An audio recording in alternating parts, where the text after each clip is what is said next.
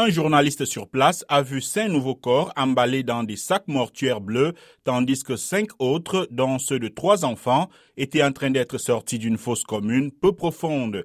Ces nouvelles découvertes portent à 83 le bilan de ce qui est désormais appelé le massacre de la forêt de Chakaola.